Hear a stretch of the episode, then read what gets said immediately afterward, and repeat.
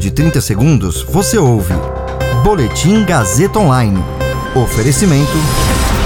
Se você tem muito o que dizer e quer escolher uma profissão para dar voz às suas ideias, a Faculdade Casper Libero é o seu lugar. Jornalismo, publicidade e propaganda, relações públicas, rádio, TV e internet. Todas as possibilidades abertas. Acesse casperlibero.edu.br e conheça as infinitas rotas que o mundo da comunicação oferece.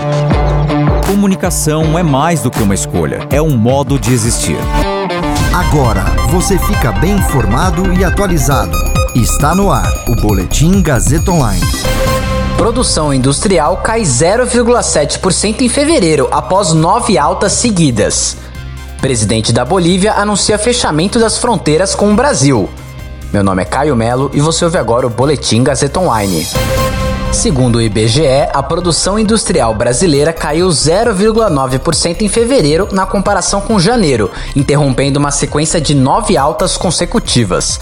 Na comparação com fevereiro de 2020, porém, houve avanço de 0,4%, sexta taxa positiva consecutiva nessa base de análise. Em 12 meses, o setor acumula uma queda de 4,2%. No ano, ainda tem alta de 1,3%. O resultado veio pior do que o esperado. As expectativas em pesquisas da Reuters com economistas eram de alta de 0,4% na variação mensal e de 1,5% na base anual.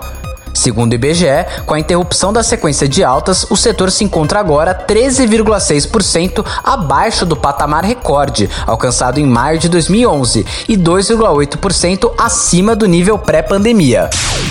O presidente da Bolívia, Luiz Arce, anunciou pelo Twitter que as fronteiras com o Brasil serão fechadas por sete dias. O objetivo das medidas bolivianas é prevenir a entrada da variante brasileira P1 no país. A Argentina e o Uruguai também estão com as fronteiras fechadas com o Brasil por conta da Covid-19. Neste último, podem entrar quem é cidadão uruguaio, estrangeiro residente, parente de uruguaio ou que esteja em missão humanitária ou por conta de reunião familiar. No caso da fronteira do Brasil com a Bolívia, a partir de Corumbá, para se chegar em Porto Quidiarro, é preciso passar pela rodovia Ramon Gomes. No limite entre as duas cidades há a aduana, onde trabalham fiscais da Receita Federal e policiais. Esse é o caminho oficial. Diversos brasileiros e bolivianos cruzam a aduana diariamente, seja para trabalhar, estudar ou fazer compras. Esse boletim contou com suporte técnico de Agnoel Santiago, supervisão técnica de Roberto Vilela, coordenação Renato Tavares, direção da Faculdade Casper Liber e Gazeta Online, Wellington Andrade. Você ouviu Boletim Gazeta Online.